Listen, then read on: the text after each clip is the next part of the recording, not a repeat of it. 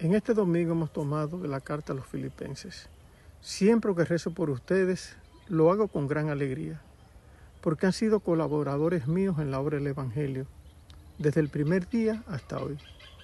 Esta es nuestra confianza, que el que ha inaugurado entre ustedes esta buena obra, llevará adelante hasta el día de Cristo, Jesús.